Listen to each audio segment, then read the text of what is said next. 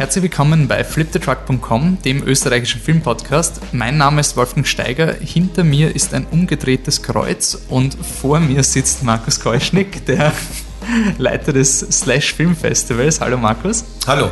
Wir sitzen zusammen, um über das neue, äh, das achte Slash Film Festival zu reden, was ab 21. September im Gartenbaukino und danach im Filmcasino starten wird. Gut, dann fangen wir an.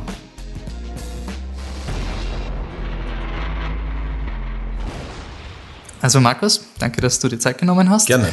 Ähm, einige, die meisten unserer Hörer werden es wahrscheinlich eh schon kennen, aber es schadet nie, das Slash Film Festival mal vorzustellen. Ähm, was ist das Slash und wie unterscheidet es sich von Festivals wie etwa, ja, keine Ahnung, wollen wir sagen, Diagonale, Let's See oder, oder Biennale zum Beispiel?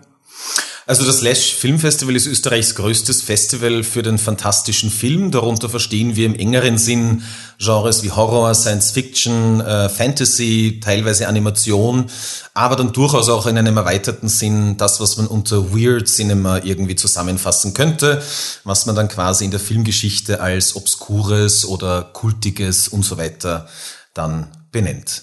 Okay.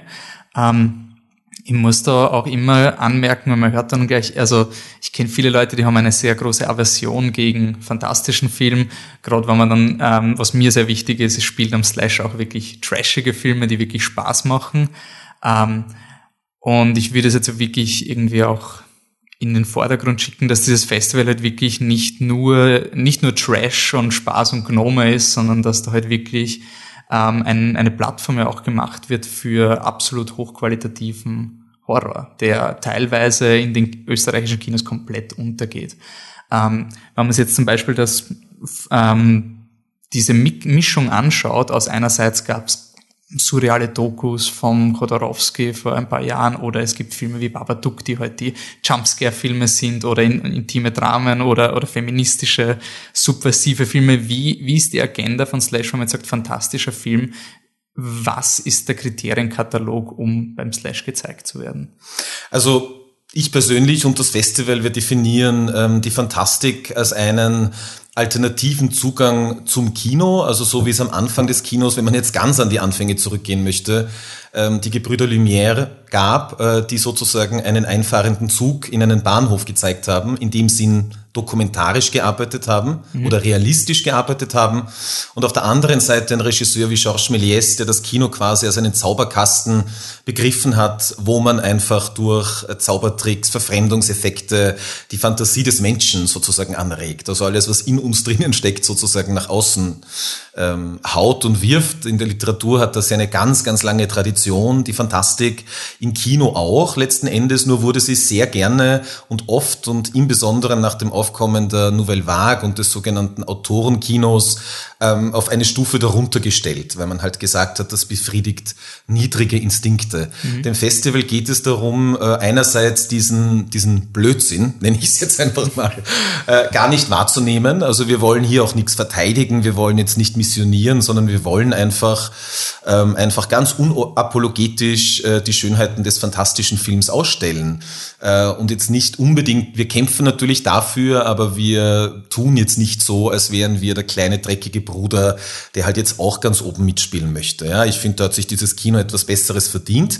Insofern leiten wir da, da, daraus natürlich auch die Inklusivität unseres Festivals ab, weil die Fantastik, die halt dann gerne im, sag ich mal, im öffentlichen äh, Hirn, auch durch die Medien Medienberichterstattung mit dem Horrorfilm und im Horrorfilm dann besonders mit dem blutrünstigen Horrorfilm ähm, mehr oder weniger gleichgestellt wird oder ja mhm. äh, zum Synonym davon wird, ähm, das ist einfach absoluter Bullshit. Und logischerweise gibt's wie im nicht fantastischen Film, auch im fantastischen Film, eine Myriade an Zugängen, also vom Melodram über den Thriller, über ja, was auch immer, surreale Filme. Mhm. Und wir bemühen uns logischerweise, das alles darzustellen, ja. ja.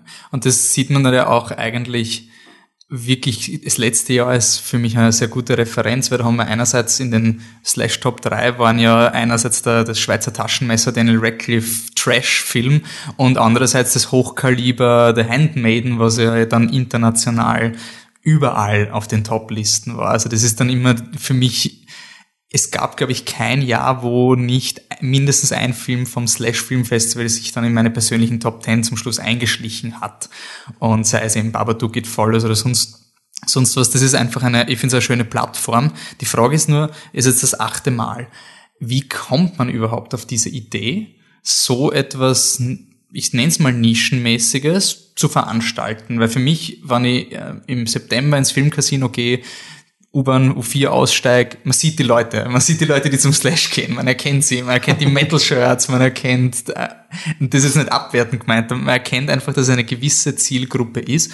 Und wie ist man überhaupt auf, wie bist du überhaupt auf diese Idee gekommen, diese Zielgruppe zu bedienen, die ja in Österreich, Schrägstrich Wien, dramatisch unterbedient war bis zu diesem Zeitpunkt? Genau, und diese Unterbedienung oder einfach die Unsichtbarkeit des Kinos, das mir persönlich sehr viel bedeutet, seitdem ich sozusagen Filme schauen kann.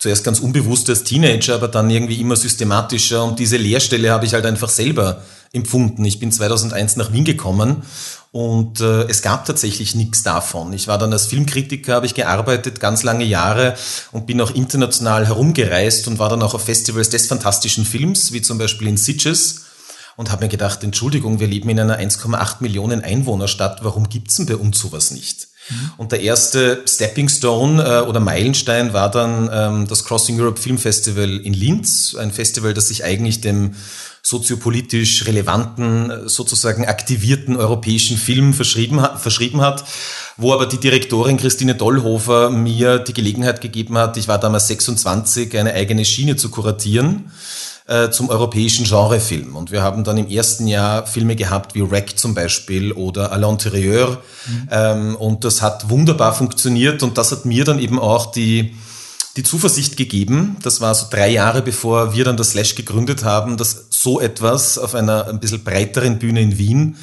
auch funktionieren kann. Einfach weil in Linz viele Menschen gekommen sind und weil die Rückmeldung zwar auch du durchaus provokant war oder es war, hat auch polarisiert, aber es war was da und die, die, der Saal war voll, mhm. ja. Okay, und jetzt sind wir schon zum achten Mal beim Slash. Ähm, hört sich eigentlich ganz beeindruckend an, dass das Festival schon so lange rennt und so erfolgreich auch ist. Äh, was sind jetzt dieses Jahr deine persönlichen High und Highlights irgendwie in dem Programm? Oder wie ist das Programm dieses Jahr zustande gekommen? Unter welchem ähm, Stern steht das Slash 2017? Ich glaube, ich habe dann ab einem gewissen Moment im Jahr, also eigentlich ist es dann immer der Februar, wo, wo ich auf die Berlinale fahre, da gibt es einen der größten Filmmärkte der Welt den European Film Market. Das kann man sich wirklich wie eine Messe vorstellen, also wo die einzelnen Weltvertriebe von Filmen ihre Standeln aufgebaut haben, ihr Jahresprogramm präsentieren und diese Filme dann auch im Kino zeigen, also in eigenen Marktkinos zeigen. Mhm. Und dort findet man im Gegensatz zum klassischen, zum regulären Berlinale-Programm, findet man darin oder am Markt sehr viele Genrefilme auch, sehr viele Filme des fantastischen Genres. Und dort merke ich dann schon immer, wird es ein guter Jahrgang oder wird es ein schlechter Jahrgang. Ähm, da komme ich dann teilweise mit zwei, drei Filmen zurück, die ich unbedingt haben möchte für den Herbst. Ja. Äh, teilweise mit zehn und teilweise mit keinem. Und dann werde ich natürlich nervös. Dann muss man natürlich ein bisschen mehr schauen und ein bisschen stärker schauen. Also ähm, ich kann logischerweise nicht, das liegt auch ein bisschen an der finanziellen Beschaffenheit äh, unseres Festivals, nicht alle Festivals persönlich bereisen, auf die wir eigentlich äh, fahren sollten, müssten. Ich verfolge sie aber sehr wohl und äh, sichte die Filme dann im Nachhinein via Link, den man dann erfragen muss von den Weltvertrieben zu Hause. Ähm, das ist mir schon sehr wichtig, da einfach am Ball zu bleiben. Mhm. Nicht, weil ich das dann übernehmen würde, sondern weil es ganz einfach so ist, wenn jemand etwas gut und erfolgreich macht, dann schaut man natürlich hin, warum macht er das so gut und erfolgreich. Und da kann man sich durchaus inspirieren lassen. Ja. Und wenn, jetzt, eh, wenn ich es richtig im Kopf habe, sind 40 Filme, die laufen. Ähm, ungefähr kannst du es abschätzen, wie viele Filme du schaust, bis du auf diese 40 oder bis diese Selektion dann runterdestilliert ist? Wurscht von ob wirtschaftliche Gründe oder doch nicht so guter Film. Es sind sicher drei bis viermal so viel. Also es geht sicher in die zwei, 300 Filme, die ich pro Jahr ähm, sichte, die ich pro Jahr ansehe. Es gibt natürlich auch Arbeiten, die ich dann ähm, sozusagen nicht äh, bis zu Ende sehe, äh, mhm. weil einfach ähm, in den ersten, sage ich mal, 15, 20 Minuten klar ist, das ist kein Slash-Film. Also das mag ein durchschnittlich okayer Zombie-Thriller sein, aber der hat nichts, das ihn qualifizieren würde, ähm, beim Slash-Film-Festival zu laufen, ähm, das einfach im breiten Sinne eine Unverwechselbarkeit verlangt oder eine Eigenständigkeit verlangt und neue Stimmen verlangt. Und es ist mir einfach quasi um das auf Österreichisch zu sagen, beim Arsch lieber jemand scheitert ambitioniert und probiert was Neues, als ich habe die x-te Blaupause von Zombiefilm XY, mhm. ähm, das dann eh irgendwie äh, so langweilig ist, dass einem nur mehr die Füße abfaulen. Also da sind wir definitiv, auch wenn das dann teilweise bedeutet, dass wir weniger Karten verkaufen, weil Leute sich auch verständlicherweise zuerst auf sozusagen ähm, schon arrivierte Erzählmuster konzentrieren und sozusagen mal dafür Karten kaufen. Aber meine große Hoffnung ist, dass sich einfach mehr und mehr Menschen auf diesen wilden Ritt, ähm, der halt das Slash Film Festival ausmacht, einlassen mhm. und auch aus der eigenen Komfortzone raushüpfen. Weil ich habe auch immer gefunden, ich bin selber Fan und Fanboy, aber ich fand immer, wenn man Fankulturen nicht hinterfragt, dann sind sie nichts wert. Ja. Uh, das ist ja auch so, ich habe diese Erfahrung gemacht beim Slash Halb, wo es Shin Godzilla hat, ist da gespielt worden. Und da sind neben mir zwei Leute gesessen, die quasi schon per Blankoschein alle, alle Screenings für den Tag gekauft haben, einfach mal, weil sie gesagt haben, ja, ist eh nur einmal im Jahr und dann kaufen sie das. Es ist doch sehr oft so, dass man da jetzt was probieren kann. Gibt es dieses Jahr einen Film, wo du sagst, der kriegt nicht wirklich so viel Aufmerksamkeit, wenn man sich Ticketsverkäufe anschaut, aber das wäre wirklich, fändest du es richtig cool, wenn Leute ihm eine Chance geben würden? Ja, also wir haben ähm, natürlich wieder einige Filme, die sehr gut gehen und einige, die gut gehen und einige, die nicht gut gehen. Ähm, da tut's mir jetzt aktuell besonders leid um einen ähm, Film von einem ganz jungen belgischen Regisseur. Der heißt, äh, der Regisseur heißt Jérôme van de Vatin und der Film heißt Spit and Split. Ähm, und der Film ist eine Mockumentary äh, über eine belgische äh, Rockgruppe, die halt durch die grindigsten, abgefucktesten Clubs des Landes sozusagen tourt, mhm. auf ganz engstem La Raum zusammenleben muss äh, es wie eine Dokumentation, die mitgefilmt wird. Und je länger das aber dann dauert, desto stärker stürzt diese Band sozusagen ähm, in eine gewisse Form von Wahnsinn, Selbsthass, aber auch Hass einen gegenseitigen Hass, weil man einfach die Fresse vom anderen nicht mehr aushalten kann. Und der Jerome van de Vatin, der montiert das wirklich zusammen zu einem wahnsinnigen Wirbelsturm. Ähm, und der wird auch kommen. Und das ist für mich so eine kleine Entdeckung einfach. Also das ist ein Typ, der hat damit jetzt seinen Spielfilm, sein Spielfilmdebüt abgegeben.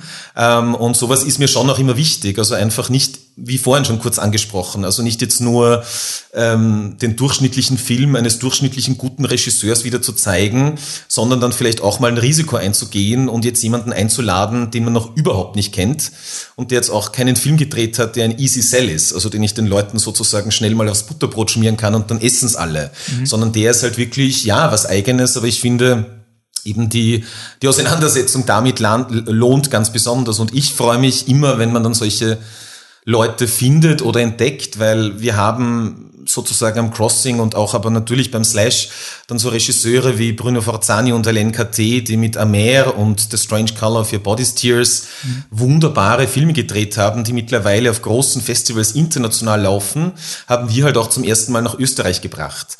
Und äh, die sind jetzt auch wieder da mit ihrem dritten Film, Let the Corpses Ten, der gerade in Locarno seine Weltpremiere gefeiert hat. Und äh, ja, da bin ich schon oder sind wir schon noch ein bisschen stolz ähm, darauf, dass wir da einfach ein hiesiges Publikum auch mit den hoffentlich Coming Stars of Tomorrow mhm. schon mal vertraut machen, ja. Also ihr habt, ihr habt einen gewissen You heard it here first Anspruch dann im.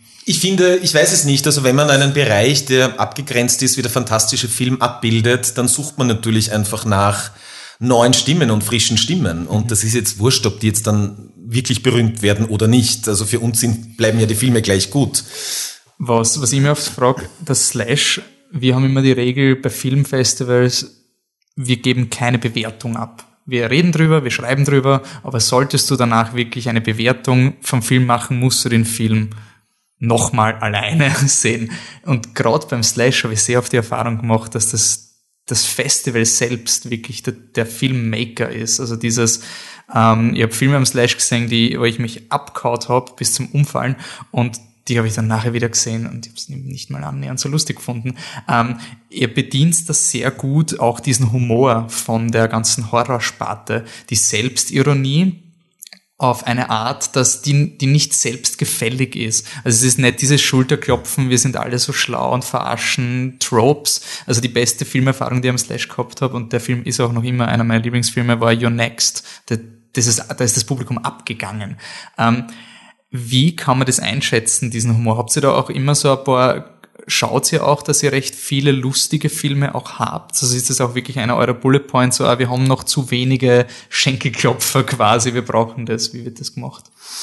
Also wir suchen oder wir, wir hoffen natürlich schon auch immer eine gute Melange zusammenzukriegen, ähm, mehr oder weniger aus Filmen, die eben dann das Slash ausmachen. Mhm. Ähm, und ich glaube, du hast es eh gerade ganz gut ähm, mehr oder weniger verdichtet oder irgendwie erzählt, ähm, dass wir natürlich auch Filme suchen und Filme im Programm haben wollen, die humoristischer sind oder humoristischer einfach mit diesen Dingen umgehen oder einfach what the fuck sind, die aber dann auch von unserem Publikum genau zu dem gemacht werden. Ja? Also die quasi im Kino dann genauso funktionieren, weil es eben ein Kino ist und weil der Saal randge randgefüllt ist mit Leuten, die Lust haben darauf. Mhm. Wir sind schon noch stolz darauf, dass wir rein von den Kartenverkäufen her ähm, in, in Wien das zweite erfolgreichste Filmfestival sind. Also Sommerkinos und so jetzt mal ausgenommen, aber quasi ein zeitlich begrenztes Filmfestival-Ereignis sozusagen. Ja. Ähm, wir bieten keine Akkreditierungen an. Ähm, das haben wir auch relativ bewusst so gemacht, weil wir ein Kino von Fans für Fans machen wollten. Dass natürlich jetzt Menschen, die aus Branchen oder anderen Gründen Interesse haben, Karten ermöglicht, das ist ganz klar. Man ist ja auch angewiesen darauf, ja. dass zum Beispiel Journalisten dann über unser Festival schreiben. Aber diese Stimmung, die ich eben auch gelernt habe bei internationalen Festivals des fantastischen Films, wenn du Leute im Kino sitzen hast, die jetzt Lust haben auf diesen Film, das kannst du nicht reproduzieren. Und wenn ich dann 150 Badgeholders drin sitzen habe und nur mehr 100 Leute, die den Film wirklich schauen wollen, dann tut das einfach was mit dem Saal. Und wir probieren natürlich auch, und hoffentlich glückt es uns auch, ähm, ein bisschen wegzugehen von dieser altmodischen Geschichte, dass man sagt, äh, Filmfestivals sind die Filme, die laufen. Es soll das Foyer über die Filme erzählen, es soll das Foyer, es soll klar sein, wenn man zum Beispiel ins Filmcasino geht, es ist jetzt gerade Slash. Das heißt, die Musik ist darauf abgestimmt, die Bargetränke sind darauf abgestimmt, das Festivalteam ist vor Ort, es gibt Dekoration, ähm, es gibt im Saal teilweise noch Spezialaktionen. Ähm, und ich glaube, das ist schon etwas, was das Slash so ein bisschen ähm, anders macht als andere Filmfestivals. Ihr habt ja auch dann auch die Events außerhalb vom Festival, also nicht nur die Filme, ihr habt die After, also die Afterpartys, die es gibt. Es gibt auch den Zombie Walk dieses Jahr, wenn ich es richtig in Erinnerung habe. Was kann man sich darunter vorstellen? Also wir haben den Zombie Walk äh, im letzten Jahr haben wir ausgesetzt, aber davor haben wir ihn vier Jahre lang gemacht äh, in äh, Gemeinschaftsaktion mit Monochrom, einer Wiener Künstlergruppe, einem Künstlerkollektiv. Mhm. Mm, darunter kann man sich vorstellen, dass Menschen sich, wenn sie denn wollen, und viele wollen, ähm, als Zombies herrichten lassen von professionellen Make-up-Designern äh, im Museumsquartier. Und dann unter Führung von Johannes Grenzfurtner und von Monochrom ist der und heuer eben auch äh, der Band, der, ich nenne sie jetzt mal Horror-Billy-Band, da kenne ich mich nicht ganz so gut aus bei der Musik leider, den Bloodsucking Zombies from Outer Space, ähm, über die Marie-Hilfer Straße, also sozusagen vom siebten in den fünften Bezirk wanken. Das Ganze soll einfach einerseits natürlich eine Hommage und ein Liebesbrief sein an die Zombie-Kultur. Es ist einfach ein interaktives Erleben auch des Stadtraums. Äh, und es ist auch ein wunderschönes Irritationsmoment. Ja? Also für die Leute, die halt da einfach dann die Marie-Hilfer Straße entlang schlendern und äh, dann einfach einer Horde von Untoten begegnen. Also wir hoffen natürlich, George Romero ähm, hätte seine Freude damit, was wir da tun, weil es ist natürlich durchaus auch ein bisschen im Geist von mhm. seinem Kino äh, gehalten. Was glaubst du jetzt noch, wenn wir noch ein bisschen Meta gehen, was ist diese Attraktion, also was ist dieser Aspekt, das Faszinierendes an diesen, an diesen fantastischen, untoten Geschichten irgendwie? Also dieses, das ist, es ist ein ganz eigenes Mindset, mit dem man die Filme schaut. Und man schaut sie ja nicht, also man schaut einen Zombie-Film nicht und denkt sich, boah, urarg, dem wird die Hand abgerissen. Das ist irgendwie so eine Art Event auf eine Art. Und ja, das ist richtig, ja. Wieso? Ich finde, oder ich glaube, was den Zombie einfach zu so einer universellen Metapher macht, für die, so, die, die für so viele Leute wichtig ist, ist, dass der Zombie als Kreatur eigentlich eine Kreatur ohne Eigenschaften ist, weil sie nach dem Leben stattfindet. Sie ist nicht wie, äh, Dracula zum Beispiel getrieben von irgendeiner Form von Sinnlichkeit oder Lust oder sonst was, sondern es ist einfach da und demnach steht der Zombie eigentlich ein für sämtliche Menschen ohne Stimme oder die sich ohne Stimme fühlen. Mhm. Ähm, und zumindest die Zombie-Filme, die ich besonders mag, eben die zum Beispiel auch von George Romero, die haben den Zombie schon noch immer als das begriffen, also wie eine Massengesellschaft, wie eine Mainstream-Gesellschaft, wie eine Elite umgeht mit den Leuten, die keine Stimme haben. Wo dann ganz klar feststellbar ist, dass das eigentliche Monster eben nicht der Zombie ist und die eigentliche Bedrohung nicht der Zombie ist, sondern der Mob, der dann auf die Zombies schießt mit Sturmgewehren. Ähm, und das ist etwas, das verbindet den Zombie auch zum Beispiel mit der Kreatur Frankenstein, so wie man sie in James Wales Film in den 30er Jahren gesehen hat, wo eben das Monstrum letzten Endes auch in, die Wind, äh, in diese Windmühle gejagt wird und von dem zornigen Bauernmob dann bei lebendigem Leibe verbrannt wird. Und da fragt man sich dann, wo ist denn das eigentliche Monster? Also wo ist denn wirklich sozusagen das Grauen zu Hause? Und das ist oft zu Hause einfach an der Gesellschaft, die sagt, okay, du gehst durch und du nicht. Und das finde ich ist etwas, das ganz tief drinsteckt im fantastischen Film. Und ich bin sehr davon überzeugt, dass deswegen auch der fantastische Film, wie wir immer bei uns auch wieder sehen, so ein wunderbares Publikum anzieht. Nämlich oft Menschen, die das Gefühl haben, vielleicht nicht ganz in der Mitte der Gesellschaft zu stehen und die die Mitte der Gesellschaft dann sehr gerne als Freaks, als Verrückte, als Nerds oder auch als Nische irgendwie abtut gar nicht merken natürlich, dass jetzt It zum Beispiel der Millionenseller geworden ist und die Nische längst keine mehr ist. Ja. Ich meine, das, du sprichst es ja schon an, auch die Filme, die jetzt in letzter Zeit gelaufen sind. Ich habe schon das Gefühl, zumindest qualitativ, dass der Mainstream-Horror gerade ein, ein All-Time-High erreicht. Von der Qualität und der Reichweite, wenn man Get Out zum Beispiel anschaut. Ich meine, in Europa ist er nicht so gut gelaufen wie in Amerika, aber es ist trotzdem dieses da ist das quasi in meinen Augen das Timing vom Slash auch sehr gut, weil jetzt auch diese Awareness eben auch mit It größer wird. Ähm, also die, dass ein Stephen King Film alle September-Rekorde niederbrennt und dann der größte R-Rated-Film neben Deadpool wird, hätte man wahrscheinlich vor ein paar Jahren nicht geglaubt. Und das, das macht schon irgendwie Hoffnung auf die Zukunft. Ich will nur kurz ansprechen, bevor wir da jetzt ähm, ab, äh, den Podcast niederdrehen. Ähm, dieses Jahr habt ihr Slash auch gecrowdfundet. Also ihr seid auch ähm, ihr werdet auch von den Fans auch unterstützt, die eine gewisse Loyalität zu euch entwickelt haben. Wie, ähm, wie ist das abgelaufen dieses Jahr? Also es ist sehr gut gelaufen. Also wir machen das Crowdfunding seit mittlerweile fünf Jahren und wir haben eine kontinuierliche Steigerung verzeichnet auch ähm, sozusagen in, in, im Sinne des Volumens Geldvolumens, mit dem uns die Menschen unterstützen. Mhm. Ähm, es ist aber jetzt nicht so, dass wir das jemals als Selbstläufer sehen würden. Das Crowdfunding und das Supporten von den Leuten ähm, ist für uns eine ganz, ganz wesentliche finanzielle Stütze. Das ist nicht einfach nur etwas, das dann obendrauf noch die Schaumkrone bildet, sondern ohne das könnten wir gar nicht mehr funktionieren. Mhm. Es waren heuer auch über 10.000 Euro. Also das gibt dann, glaube ich, auch eine Vorstellung, davon, wie wesentlich das ist bei einem ähm, Festival, das so ein geringes Budget hat wie das unsere. Ähm, und wir bemühen uns auch den Leuten im Gegenzug, also das ist ein System, das funktioniert ähm, als Spende, aber man bekommt dann ein Dankeschön zurück. Und wir probieren da einfach auch den Leuten, die uns mögen, dann ja spannende Dinge, die es ansonsten eben nicht gibt, sei das ein ähm, eigenes Poster, das unser Illustrator, unser Grafiker, unser Künstler, der auch alle Poster, anderen Poster designt, der André Breinbauer dann nur für die entwirft, dass man sich dann zu Hause aufhängen kann oder wie heuer auch ein Abendessen mit John Waters etc. pp. Plus es gibt natürlich auch die Dauerkarte für Slash, den sogenannten Slash Pass, mhm. wo man alle, alle Filme quasi des Festivals ansehen kann, auch schon darüber zu erstehen.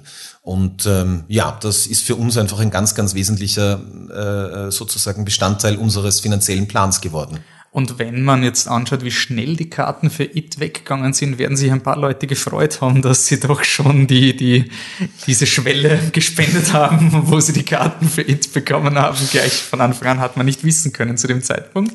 Aber es geht dieses Jahr in, was Außenstehende betrachtet, scheint es ein recht, scheint es recht gut zu gehen. Äh, gibt es Pläne, dass das Festival größer wird? Oder? Also die, ähm, die Überzeugung, dass wir größer werden müssen, äh, die gibt's Festival intern schon seit drei Jahren circa. Also wo wir gesehen haben, dass ähm, sich mehr als ein Film sozusagen im Laufe des Festivals ausverkauft und zwar sehr schnell ausverkauft. Letzten Endes ein Bedarf da ist von Menschen, die wollen diesen Film sehen. Es geht aber nicht, weil wir können ihn nur einmal zeigen weil wir haben nur ein Kino zum Beispiel zur Verfügung und können keine Wiederholung programmieren, bis auf die Top 3 Filme, aber ansonsten eben keine Wiederholungen. Und das möchten wir sehr gerne auflösen. Und es sieht aktuell so aus, oder es gibt aktuell auch schon, ich nenne es mal konkretere Pläne, dass im nächsten Jahr dann tatsächlich äh, sozusagen aufzumachen und jedenfalls eine zweite Spielstätte, sofern es möglich sein wird, auch aus finanziellen Gründen äh, dazuzunehmen. Einfach auch, um einem Publikum die Möglichkeit zu geben, dann eben äh, den Film nicht an dem Termin, wo ich vielleicht gerade bei der Oma sein muss oder Zahnarzttermin habe oder sonst was, aber ihn gern sehen würde, halt dann am anderen Termin zu schauen. Das ist etwas, das wollen wir schon seit Jahren. Ähm, aber wir waren halt bisher tatsächlich einfach nur damit beschäftigt, dass den, den Wagen, den Karren überhaupt am Laufen zu halten und konnten in die Richtung gar nicht denken, keine Perspektive entwickeln. Und jetzt aktuell schaut's zum Glück ähm, so aus, als wäre das im nächsten Jahr zumindest im Bereich des Möglichen. Cool. Das Slash startet am 21. September, geht dann elf Tage bis 2. Oktober, 1. 1. Oktober. 1. Oktober, Sonntag, genau, das sind die Top 3. Ähm, danach, nach dem Slash ist vor dem Slash, wie ist der weitere Jahresverlauf? Gibt es noch vor dem Slash ein Halb? Das ist ja dann meistens immer zur Halbzeit im April, wenn ich es richtig im Kopf habe. Genau, ja. Ähm, Gibt es davor noch Events, die geplant sind? Es wird Events geben, also wir werden heuer zum ersten Mal in Kooperation wiederum mit dem Filmcasino eine, eine kleine Halloween-Sause machen im Filmcasino, wo wir aller Voraussicht nach jedenfalls einen ganz neuen Film zeigen werden und das mit einem Klassiker und einer kleinen netten Feier im Foyer abrunden werden. Und wir laden natürlich dann auch wieder zu unserer Weihnachtsfeier im Dezember. Mal schauen, was wir heuer da sozusagen hinter dem Kachelofen hervorziehen, aber ist immer eine ganz wunderschöne Gelegenheit. Wir backen dann ja eigene Kekse äh, und verfüttern sie sozusagen an unsere Fans. Und das ist immer ein wunderschönes äh, Zusammentreffen einfach nochmal, weil letzten Endes geht's doch auch bei diesem Festival um eine Community und dass wir dann immer sagen, es ist ein bisschen wie ein Wohnzimmer das ist jetzt zwar nicht hinsichtlich der Leinwand, die ist eh schön groß, sondern einfach vom Gefühl her. Ja? Es mhm. ist so ein bisschen bei, beim dritten äh, Texas Chainsaw Massacre Film ähm, hat es geheißen oder war die Tagline quasi, The Saw is the Family und ich finde dann immer, The Slash is the Family, zumindest in unserem Sinn. Na gut, besser kann man es nicht abschließen. Dann sage ich danke fürs Interview und äh, ich freue mich irrsinnig auf Slash. Bis dann. Ciao. Dankeschön.